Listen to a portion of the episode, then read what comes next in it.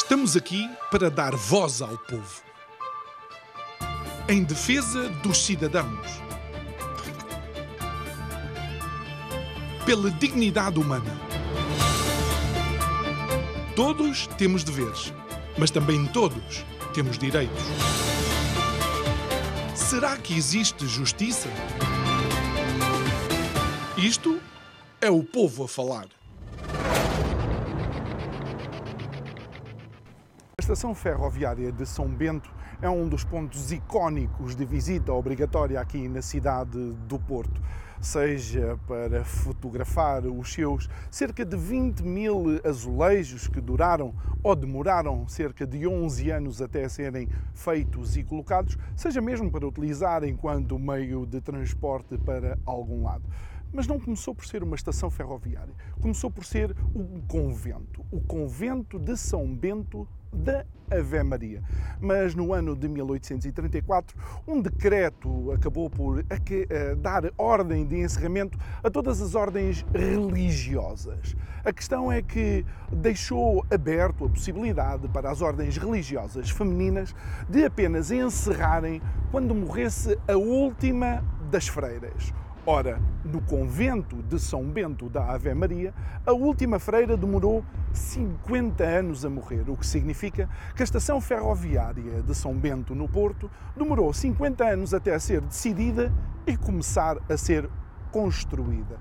E há quem diga que a beatez dessa freira a fé dela era tão grande que ainda hoje, em algumas noites, é possível ouvi-la a rezar nos corredores da estação ferroviária de São Bento. Enfim, coisas à moda do Porto.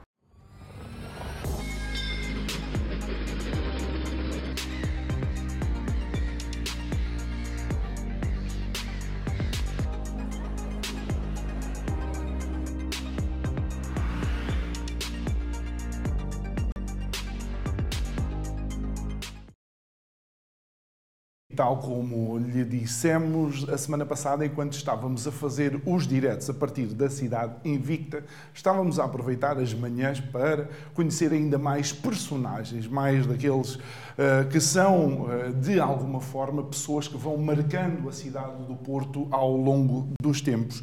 Antes de apresentar o nosso convidado de hoje, quero recordar que esta emissão é em simultâneo Curiacos TV e Rádio Vida 97.1. Quero também recordar que nas nossas redes sociais um, podem encontrar, por exemplo, algumas das, uh, dos momentos que têm sido uh, vividos aqui uh, na cidade do Porto. Temos o programa no YouTube no dia seguinte e temos também nas plataformas de podcast, caso queira ouvir numa hora que mais cómoda seja para para si. Então uh, apresentamos aquele que vai ser o último convidado uh, de, das nossas conversas do Porto, e já lhe vou dizer porque que é o último no final do programa, que é o Dr. António Tavares, é um académico, investigador, antigo deputado, é um político social e está neste momento no seu quarto mandato enquanto presidente da Santa Casa da Misericórdia do Porto.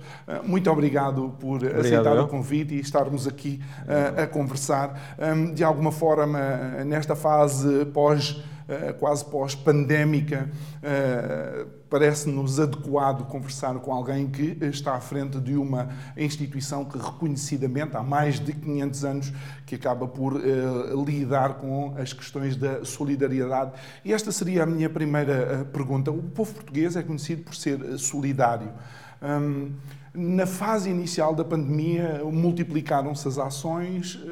Eh, à medida que a pandemia se agravou e se começou a sentir a perda de eh, poder de compra e de rendimentos das famílias, também as instituições eh, sentiram a, perda da sua capacidade de resposta diante de cidadãos nossos que necessitassem de ajuda.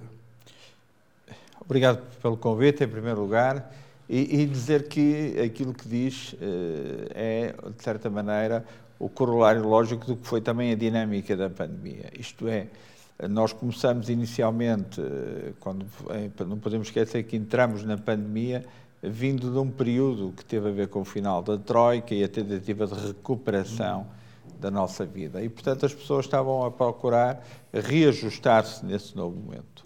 A pandemia veio, numa primeira fase, a tirar muita gente para o teletrabalho, reduzir a sua própria capacidade com o layoff de uh, ter rendimentos e, portanto, inevitavelmente isso repercutiu-se nas instituições.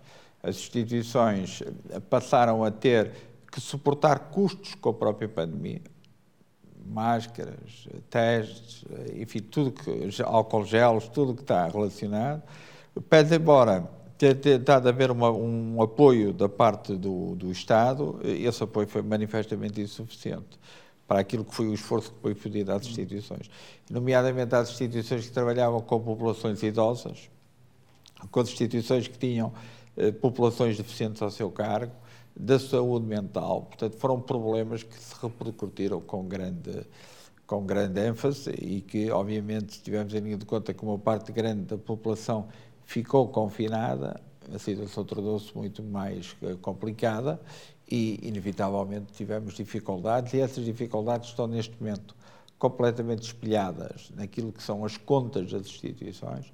Grande parte delas vieram para o vermelho, força desta desta pandemia. Esperemos agora que seja possível, saídos da pandemia, entrarmos num ciclo de otimismo, que também é importante, uhum. porque o impacto psicológico também foi, foi muito claro, marcado. E, e ainda bem que, que mencionem isso, uh, Dr. António Tavares, porque uh, eu passou-me agora pela, pela ideia o que deve ter sido os colaboradores da Santa Casa da Misericórdia que estiveram em lares e em instituições onde as populações estavam verdadeiramente expostas ao, ao vírus e, e onde houve uma quantidade significativa de perda de, Bom, de vidas. Ou perda de vidas, como disse, houve impacto na gestão não só dos idosos, como também das famílias. A ausência das visitas, a ausência do, do contacto, tudo isto feito de uma forma quase eh, de dictate, isto é, de um dia para o outro não se pode fazer, não se deve fazer, isso teve um impacto muito grande. Os nossos colaboradores tiveram uma pressão muito, muito grande, os nossos colaboradores tiveram muitas vezes que trabalhar em turnos trabalho acrescido porque colegas tiveram também com, com uh, o vírus, com o Covid, e, portanto, tiveram também eles próprios em confinamento. Portanto, isto não foi só uma relação de um sentido, foi uma relação de vários sentidos, não só com os idosos, mas também com os nossos próprios colaboradores. Portanto, a pressão foi imensa e eu queria dizer quase que os nossos colaboradores, como outros exemplos de outras, outras instituições, foram verdadeiros heróis no que conseguiram sofrer e, e superarem-se depois neste processo. Sim, e, e, numa situação em que hum, era cíclico as mudanças de políticas e, e as mudanças de Sim, diretivas. Nós tivemos momentos em que estivemos muito confinados, depois abrimos, depois voltámos a confinar, depois foi o problema da vacinação, foi o problema das pessoas estarem todas vacinadas, foi o problema dos familiares estarem vacinados, enfim, houve aqui um conjunto de circunstâncias para se proteger os idosos e evitar os surtos dentro das instituições que tinham desgastes brutais. Muito bem. E, e, falando, eh, falando desta, desta área que se vai eh, ouvindo com mais frequência, eh, que é a economia social, qual, qual é a importância, e claro que isto dá uma resposta extensa, mas qual seria a importância ehm, da economia social para a atualidade e também para um contexto de, de futuro? E o contexto do futuro quando olhamos para Portugal, vemos uma população extremamente envelhecida, com pessoas que tiveram uma carreira contributiva eh, bastante deficitária e que vão ter parcos rendimentos eh, quando chegarem eh, às suas reformas. Eu diria que a economia social tem deles algum papel que a própria Constituição lhe garante. É um terceiro setor entre o setor privado e o setor público. É talvez o setor que melhor consiga responder às, às necessidades da, das pessoas, porque é aquele setor que cumpre uma preocupação de serviço pública, de utilidade pública, e, portanto, tem essa preocupação e, ao mesmo tempo, eh, tem da parte do setor privado a facilidade de procedimentos para poder tomar decisões. É evidente que a economia social ganha hoje um destaque muito grande quando nós vamos percebendo que o Estado Social, para responder às exigências que existem na saúde, nos assuntos sociais, na, na educação, precisa de uma sociedade civil forte. E essa sociedade civil forte é que vai responder depois, através das suas associações do setor social, àquelas eh, doutrinas que às vezes eh, são mais liberais e, portanto, esquecem-se mais de, de, das preocupações sociais e vai poder ultrapassar essa situação trabalhando em complementariedade com o Estado. Nesse domínio, nós temos um exemplo que é muito eh, seguido e acompanhado na Europa, que é as nossas próprias instituições. As misericórdias foram uma rede, foram criadas há, há cinco séculos atrás, há praticamente uma misericórdia por cada município.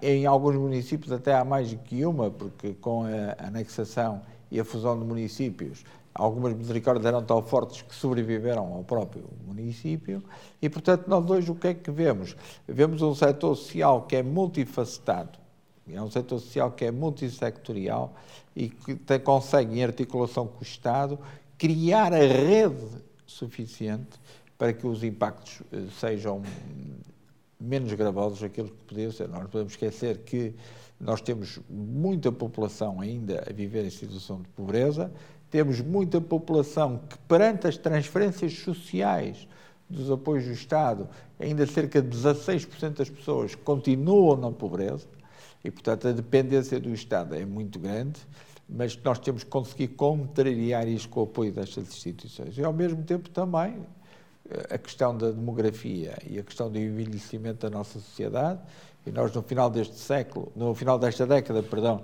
seremos a terceira sociedade mais envelhecida do mundo, depois da japonesa e da italiana. Isso mostra, portanto, que nós temos, temos ter uma política para o envelhecimento. E, e deixe-me, deixe eh, sem querer interromper, mas para contextualizar isto com os nossos telespectadores, a japonesa e a italiana são, de facto, as populações mais envelhecidas, mas porque têm pessoas que vivem até uh, ultrapassam em muito, muitas sim. vezes a centena, a centena de anos. Têm focos. Eh, eu é. recordo-me que tive em algum, algum sítio, por exemplo, na Sardanha, eh, que é, é local no mundo com o maior número de uh, pessoas com o centenário por per capita. Nós é uma população envelhecida, mas é envelhecida porque não temos jovens, não é só porque os nossos idosos vivem mais tempo. Estou enganado? Sim, não, eu, eu tive a oportunidade de dizer que é um problema demográfico. Eh, nós temos hoje, cada vez, nós hoje temos um saldo negativo, há mais pessoas a, a morrerem do que a nascerem, mas isso obviamente vai exigir de todos nós uma capacidade para que esta população possa ter acesso a cuidados e a proteção social na fase final da sua vida e que não sejam só os lares, os lares não são inevitavelmente a resposta. A resposta é, é mais no apoio domiciliário, é mais na proximidade, mas também a entrada de novos, eh, digamos assim, de novas pessoas, de uma renovação do tecido demográfico e que, obviamente, vamos ter que fazer à procura do, do, de imigrantes, por um lado, e à procura, obviamente, de novas condições para que eh, a maternidade possa ser incentivada e que, portanto, as mulheres não fiquem tão atrasadas, isto é, entrarem no mercado de trabalho, consolidarem a sua posição no mercado de trabalho e só ali no deambular dos 30 anos é que vão ser, eh, ser mães. Isso, obviamente, não permite o surgimento de mais de um, dois filhos e, portanto, as uhum. famílias e a própria concepção da família também se alterou. Tudo isto tem impacto naqueles claro. desafios que temos pela frente. Até grandes. porque uh, renovações geracionais levam várias gerações até conseguirmos. Mas o problema é que nós ainda não definimos, eu não vejo, não vi na última campanha eleitoral, não vejo em nenhum dos programas uh, dos partidos políticos essa preocupação clara. Isto é, o que é que vamos fazer ao envelhecimento? Eu espero que o próximo governo, na sua estrutura orgânica, uh, já dê sinais a isso, porque é preciso misturar componentes da área da saúde com componentes da área da, do, do, do, apoio social e, portanto, isso tem que acontecer. O Ministério da Segurança Social é um ministério muito grande, tem imensas gavetas, é a gaveta das pensões, é a gaveta do, das relações laborais, é a gaveta das prestações sociais e, e, a questão do envelhecimento exige uma atenção porque tem que ser feita em conjunto, em comunhão, com a área da saúde, onde os custos em saúde são, são elevados, mas têm que ser racionalizados e podem também ter aqui algum, alguma, algum ganho de escala. E, portanto, é preciso também que o nosso governo se organize da mesma forma que outros governos já estão, como na Inglaterra, como na, uhum. na Alemanha, com esta preocupação, que são preocupações inevitáveis. inevitáveis. E, mas, eh, e olhando, olhando um pouco para, para a necessidade e olhando para os últimos anos, uh, eu tenho alguma dificuldade em acreditar que os governos sejam capazes de ter algum diálogo intersetorial até porque aquilo que vamos vendo, infelizmente, é sempre a tendência de, de defender o seu cantinho, a sua quinta,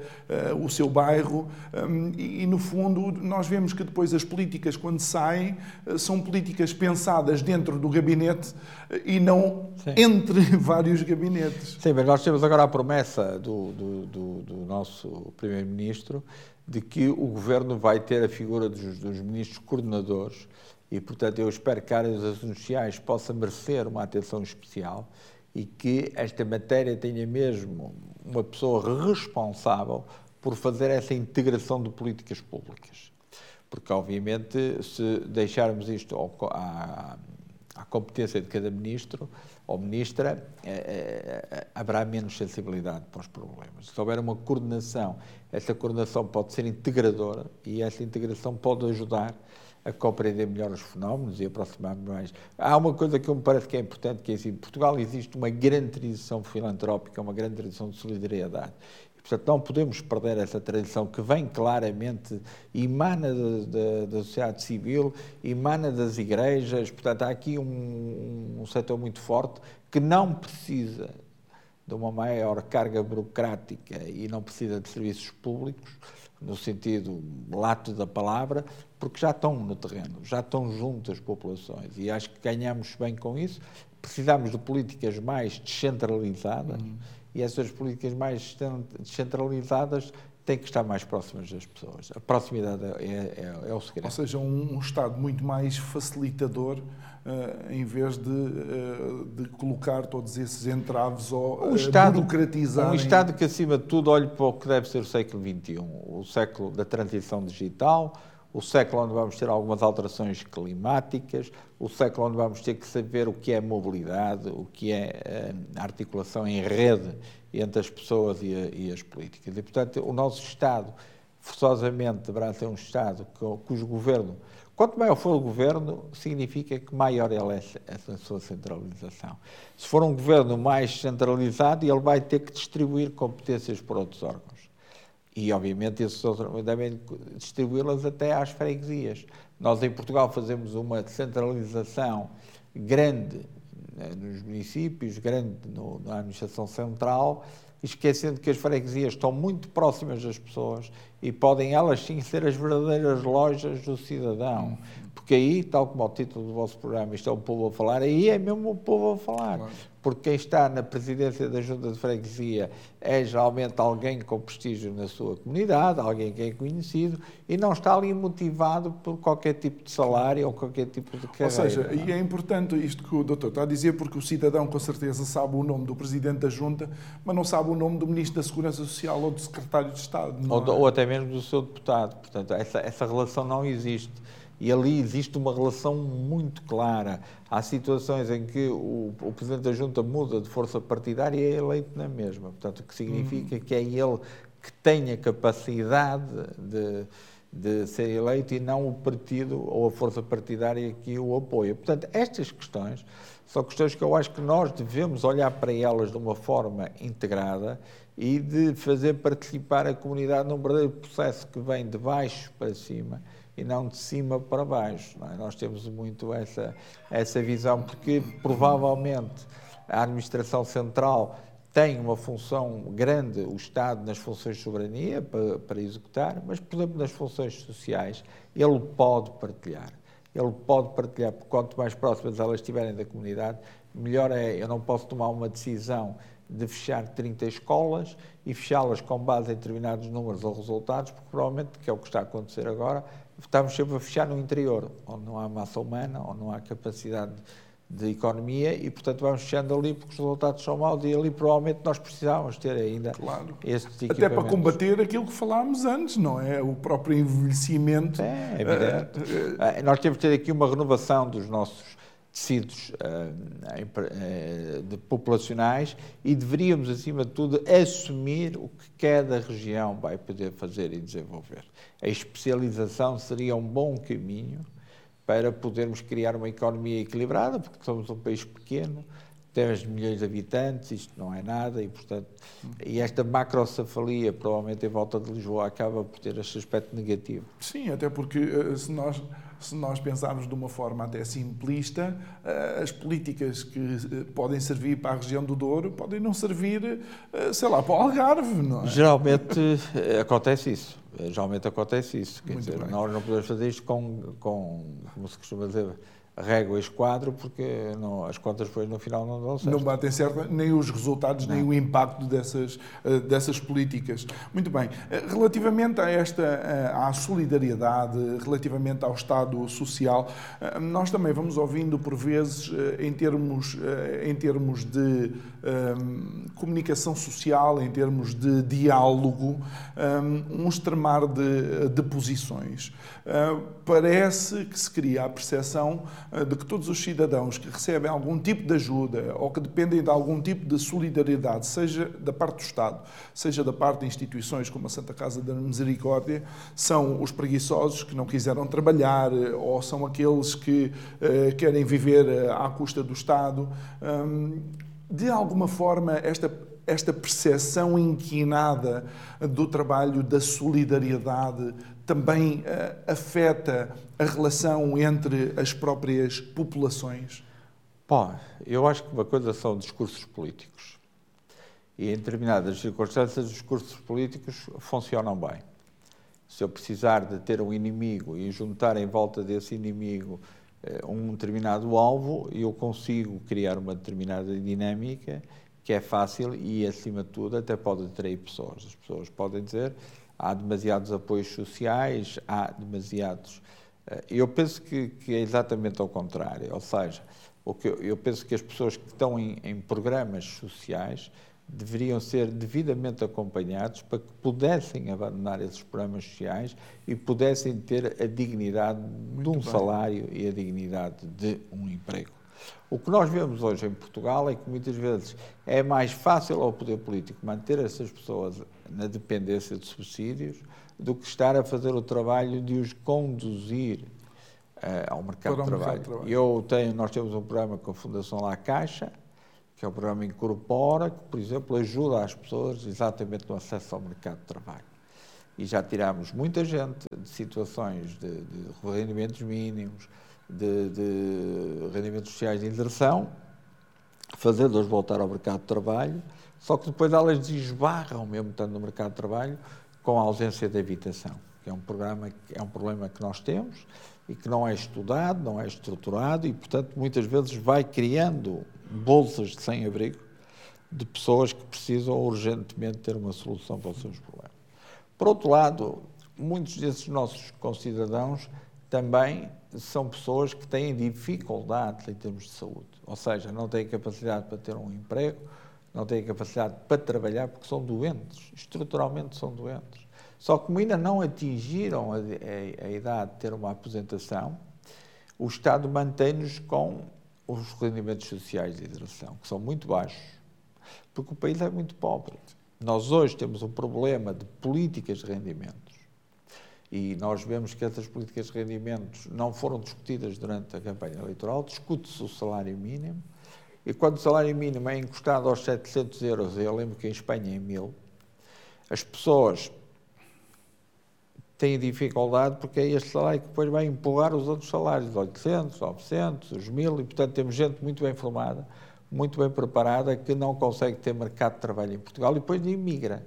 E esta imigração, hoje, os que estão a emigrar são os tecnicamente mais bem preparados. Portanto, estamos a, estamos a investir nas pessoas e estamos a desfalcar o país. Nós hoje investimos na formação de imensos profissionais que rapidamente vão trabalhar para a Holanda, para a Bélgica, para a Alemanha, porque a Bélgica, a Holanda, a Alemanha já deixaram de investir nessas, nessas escolas. Portanto, há aqui um problema de que Portugal terá que alterar, de certa maneira, o seu paradigma em termos de escola, para também podermos fixar os melhores. Ao mesmo tempo, temos que ter empresários que também apostem nas pessoas, na qualificação das pessoas e na criação de riqueza, para que essa riqueza possa ser partilhada em alguma dela na forma de salários. É evidente temos tido nisso um discurso sempre muito extremista, quer da esquerda, quer à esquerda, extrema-esquerda, quer à direita, extrema-direita, que levam depois a que a opinião pública fique confusa. E nós vemos que até a seguir às eleições passava um, aí um WhatsApp que dizia que o eleitorado era maioritariamente o eleitorado do partido que ganhou, pensionista, dependente do Estado, funcionários públicos.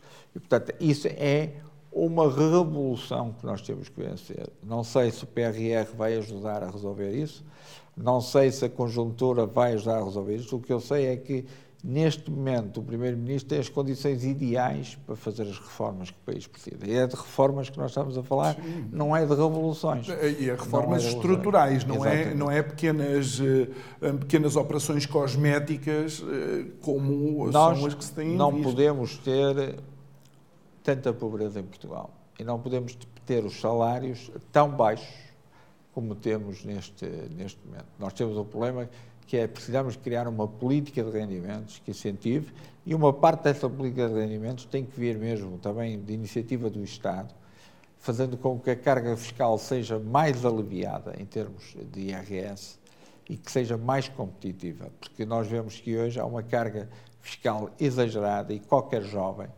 consegue um pequeno aumento salarial, uma parte dela o Estado vai fiscal em impostos. Isto não faz sentido nenhum.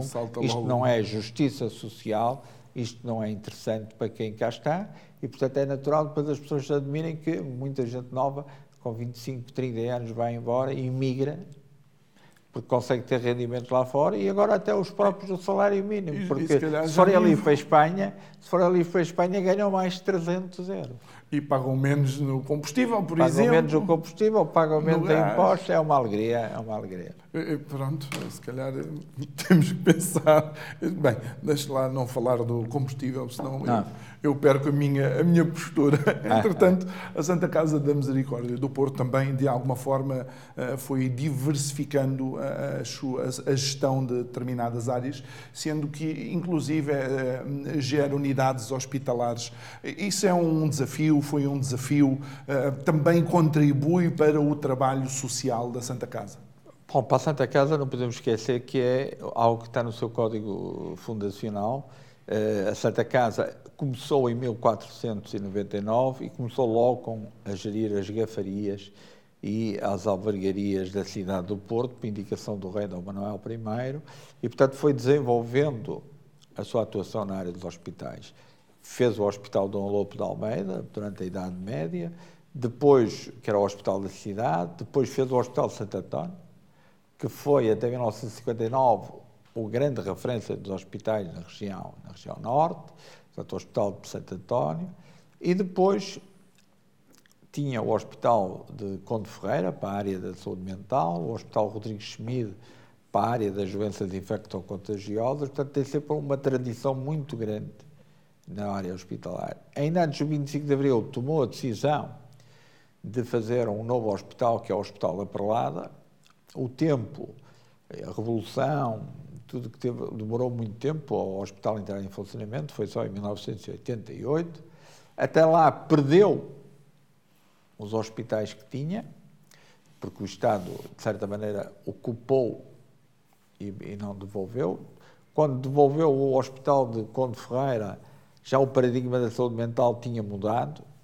O Hospital Rodrigues Schmidt, por simplesmente, terminou porque novas respostas médicas resolveram os problemas que ele tinha para desenvolver e há pouco tempo tivemos a oportunidade de fazer uma, uma parceria pública-privada com o Estado para a gestão do Centro de Reabilitação do Norte, que infelizmente terminou e o contrato não foi renovado, uma decisão meramente política, não teve nada a ver com o sucesso das operações e, portanto, nós fomos trabalhando e dando sempre o nosso melhor. O Hospital da Perlada está hoje integrado na rede do Serviço Nacional de Saúde, presta apoios complementares ao SNS e é reconhecido pelo SNS e é reconhecido por todos os players que desempenham aqui um papel importante. Portanto, digamos que a saúde é uma outra fase da nossa atividade, como, por exemplo, a gestão partilhada do estabelecimento prisional de Santa Cruz do Bispo feminino é no domínio da saúde uma outra face da nossa vida, porque tudo isto insere-se naquilo que nós chamaríamos as obras de misericórdia. Não é? Portanto, tratar da saúde é uma obra de misericórdia, remir os cativos é outra hora de misericórdia, portanto, digamos que nós somos, em 523 anos de atuação e de existência, somos fiéis aos nossos compromissos fundacionais e continuamos e vamos continuar a dar o nosso melhor. Tô, às vezes penso que os governos também são obras de misericórdia porque ah. nos tratam da saúde, mas é de outra forma. Olhando também para a, dimensão da Santa Casa de Misericórdia, especialmente aqui uh, no Porto, é de facto uma instituição com uma dimensão financeira, patrimonial, uh, histórica bastante relevante e isto coloca desafios em termos de relacionamento com as entidades e com os poderes públicos. É evidente que uma instituição como a Santa Casa Misericórdia do Porto é incontornável na cidade do Porto. Nada se fará contra ela, nada se fará provavelmente sem ela. Uma coisa é certa, as relações com, com, com os poderes públicos são sempre boas, são sempre excelentes, mesmo quando as coisas não correm como nós gostamos. O que é isto quer dizer? Quer com a administração central, quer com a administração local, existem vias de diálogo existem vias de diálogo e a nossa posição é sempre uma é de complementariedade. Nós somos complementares àquilo que é a ação e a atuação dos poderes públicos. Se quiserem que nós estejamos a contribuir, nós vamos contribuir. Se não quiserem, nós não contribuímos. Felizmente tem havido uma atitude de compreensão de todos os governos, tirando, obviamente, situações muito pontuais, e mesmo com a autarquia, com a Câmara Municipal de Porto e com o Dr. Rui Moreira, é uma pessoa que conhece muito bem a atuação da Santa Casa da Misericórdia do Porto e temos tido um relacionamento muito fácil. Uh, entregamos até hoje a equipa dirigente da CLASP, por exemplo, da, da, do, do, apoio ao sem-abrigo, da ação social, portanto, tudo isto nós estamos lá presentes e temos sido chamados a dar os nossos contributos. Temos feito equipamentos inovadores na cidade, nomeadamente na área do alojamento de emergência, e, portanto, temos aqui um papel importante que é reconhecido pela comunidade. Isto para nós basta, para nós basta porque é um incentivo para continuarmos. Muito bem. Um, ainda antes de irmos abordar um tema que foi algo que o doutor já, já passou por lá, o regionalização versus descentralização, uh, eu gostava de conversar um pouco também, e uma vez que sei um, que é algo uh, ao qual dá atenção, uh, gostava de falar das políticas para o ensino, especialmente as metodologias eh, de ensino, ou seja, eh, por vezes nós olhamos para, para a escola eh, e a escola, de alguma forma, parou no momento da Revolução Industrial, ou a escola parou um, com a criação daquilo que era a pessoa ou o indivíduo para a indústria. Um, isso, obviamente, acaba por também nos trazer aqui algum arrasto em termos de dinâmica económica, social e outras. Bom, nós hoje que temos um problema grave no nosso sistema de ensino. Porquê? Porque eu sou professor universitário e noto que muitos dos meus alunos chegam à universidade sem ter grande preparação, ou seja, a consolidação de conhecimentos em algumas, algumas fases. Por outro lado, temos uma geração que, hum, devido à digitalização, lê pouco. Lê pouco. E, portanto, não consegue mergulhar naquilo que é mais profundo, mais reflexivo e menos emocional, menos da circunstância. Isto também cria aqui alguns problemas. E depois, ao mesmo tempo, com a facilidade do, do acesso à licenciatura, partiu-se o pressuposto de que determinado tipo de profissões eram menos honrosas do ponto de vista social. Isto o que é que levou? Levou que hoje nós temos dificuldades já em ter eletricistas, em ter uh, uh, picheleiros, canalizadores, pintores, trolhas. Portanto, houve aqui um abandono destas fases. Uh, portanto, isto implica o quê? Implica que provavelmente a escola vai ter que se ajustar àquela que é a resposta também aos mercados e àquelas que são as necessidades dos mercados e das empresas e das comunidades. Quero com isto dizer que provavelmente vamos ter que acompanhar melhor os jovens que entram no, no sistema de ensino e abandonar alguma carga burocrática muito de indicadores, gestão de indicadores, de atingir metas, e os professores também terem tempo para poder trabalhar com os alunos nas dificuldades que eles trazem. Porque nem todo, os alunos não são todos iguais. Os alunos de classes sociais altas eh, têm tudo a seu favor para serem bons alunos. Um aluno numa classe social baixa tem uma dificuldade acrescida muito grande, porque ele, por vezes, não tem sítio em casa para estudar.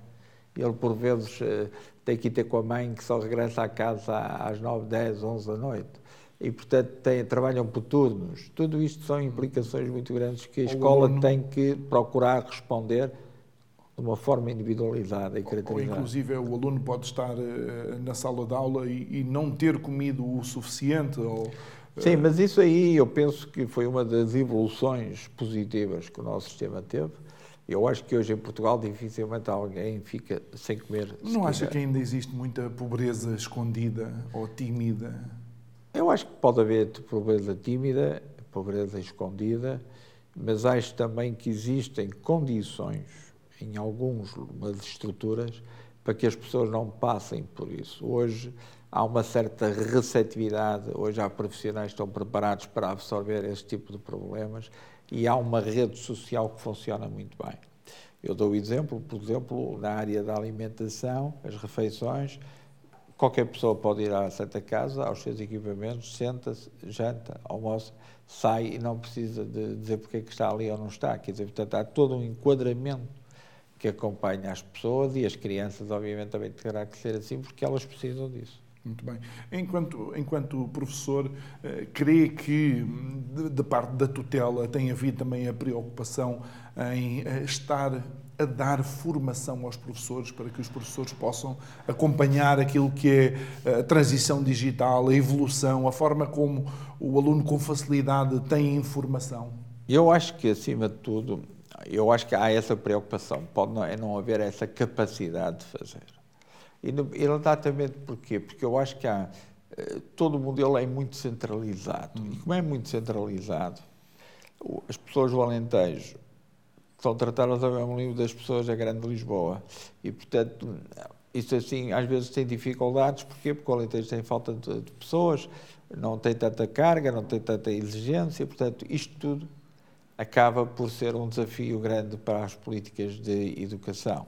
E que são políticas que têm que contrariar o abandono escolar, são políticas que têm que estar próximas das pessoas, já se fez muita coisa também com o livro escolar, quer dizer, há aqui um conjunto de circunstâncias que o país pode orgulhar. Agora, nós somos exigentes e queremos muito mais.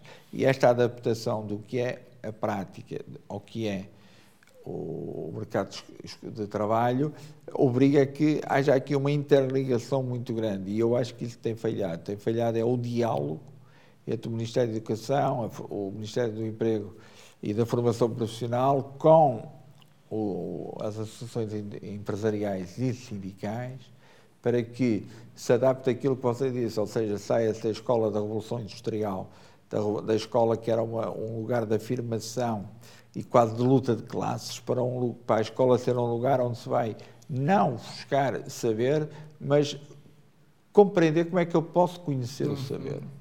Portanto, nós hoje já não, para que um aluno atinja determinado objetivo, já, já não precisamos dizer-lhe estuda um livro, de certa maneira decora o livro e depois venha cá e, e, Exato. E, e, e, e mostra o que é que decorou. Eh, não, hoje com um bom professor consegue ser um, um, bom cativante dos alunos porque a informação está a um clique na internet, portanto é fácil.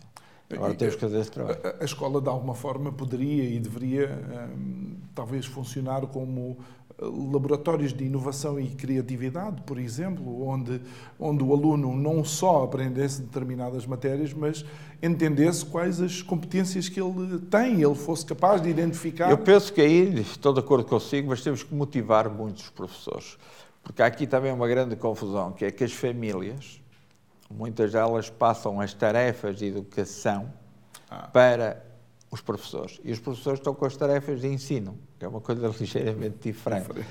Não compete aos professores educar os filhos dos outros, nem dar-lhes nenhum tipo de, de, situação, até porque isso pode ter um choque com a sua atividade profissional e criar-lhes problemas. Eles estão ali para, para ensinar.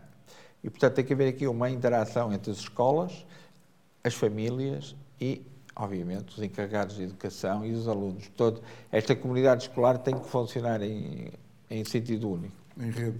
E, e eh, de alguma forma acha que os pais da atualidade, claro que não a nível do ensino superior, mas uh, os pais estão mais próximos daquilo que, um, ehm, que é a escola, ou mais próximos dos professores, ou Depende. continua aquela dinâmica provavelmente da década de 80 e início da década de 90, em que só mesmo quando o professor escrevia uh, uma chamada de atenção é eu que acho que o pai depende, depende muito muitas coisas. Desde logo que as famílias estejam bem organizadas, porque se o jovem tem, é, é filho de pais divorciados que já estão com outras relações, etc. A situação torna-se ainda muito mais difícil. E o número de famílias muito monoparentais é, é grande, aumentou também. É grande. Portanto, há aqui esta, esta calagem que nós temos que, que avaliar.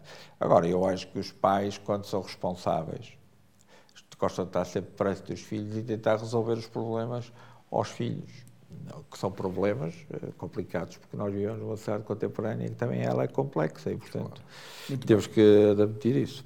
Vamos, vamos então para aquele que tem sido uh, o tema uh, que perguntamos, uh, ou que trazemos para cima da mesa com todos os convidados, regionalização, descentralização. Há pouco o, o, professor já tinha falado sobre, sobre isto.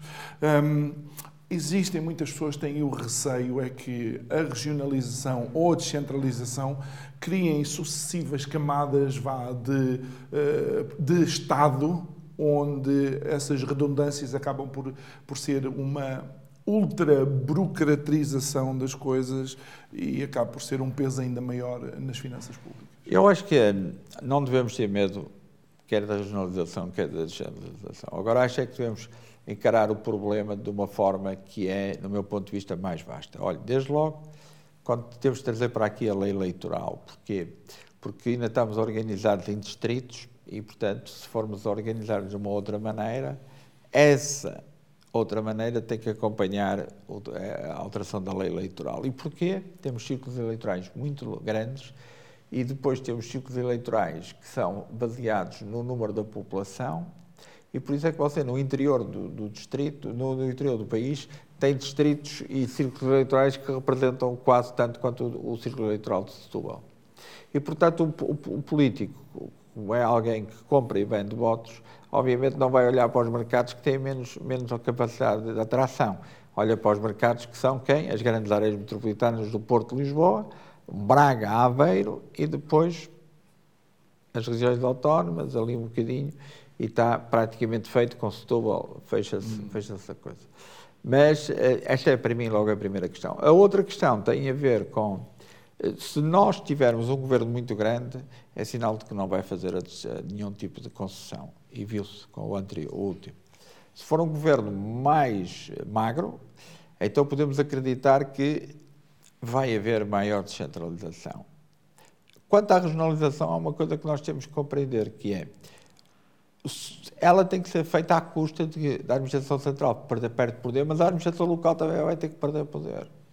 E eu acho que é isso que não vai deixar que haja a administração, a regionalização Portugal, porque ninguém quer perder poder. Pronto.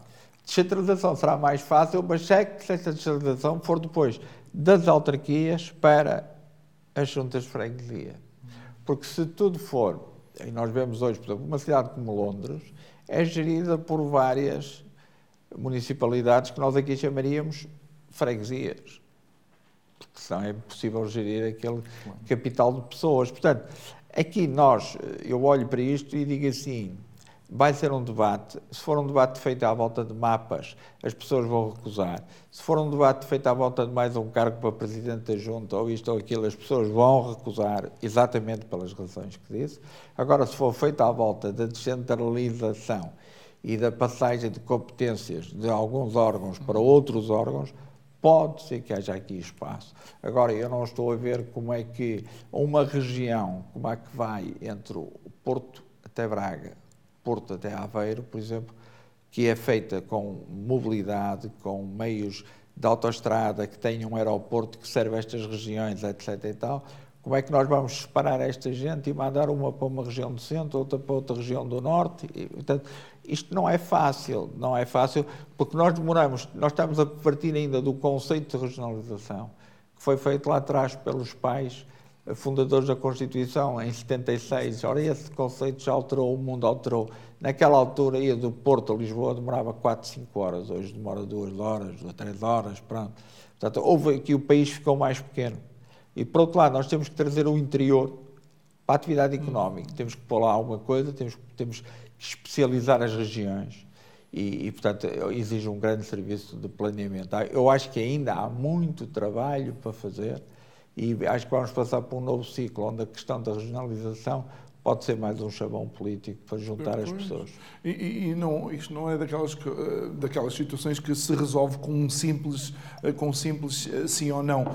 Mas por vezes, e mais uma vez, nós assistimos a, a situações que quase roçam o cômico, quando, por exemplo, foi proposto a deslocalização do Tribunal Constitucional para Coimbra e logo foi um versta-vias porque não gostaram dessa claro. ideia entre outras. Vá lá ver. Eu não me eu, eu, eu não, não, não, me, não me repugno que o Tribunal Constitucional esteja em Coimbra e, e outras organizações de outras partes do país. Agora, o que eu acho é que nós sempre fizemos de Lisboa a capital do reino e, portanto, nós vamos concentrando sempre tudo em Lisboa.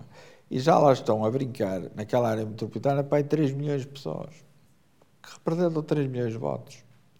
E, portanto, aí temos que compreender que a classe política depois vacila sempre entre a solução que tem que encontrar. Claro, não é? senão qualquer dia Agora, uma pessoa do Norte pode dizer que o governo da nação é de Lisboa, porque saem de lá os votos todos. Claro, mas ouça, se você puser o Tribunal Constitucional em Coimbra, não perdia nada. O problema é que, no momento em que se tomou essa decisão, eh, de constituir o Tribunal Constitucional, posto em Lisboa, depois é muito difícil reverter. Veja o que aconteceu com o Infarmed por muito que você queira criar clusters fora, você depois está a, a, a mexer em, em, funcionários públicos que têm famílias, estão sediados naquelas regiões e não querem ver, senão, senão a área da agricultura, das florestas, não teria que estar no terreno de passo, provavelmente teria no sítio onde houvesse florestas, não é?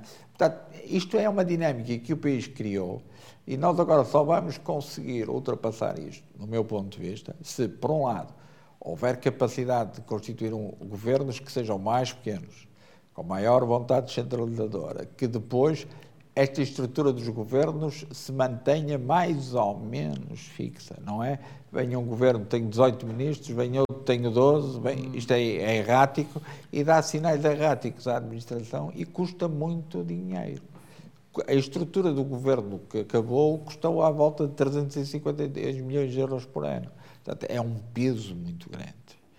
Por outro lado, se você fizer uma, uma região uh, com estruturas de governo, você vai ter sempre os outros órgãos em, em choque porque eles têm que garantir a sua existência.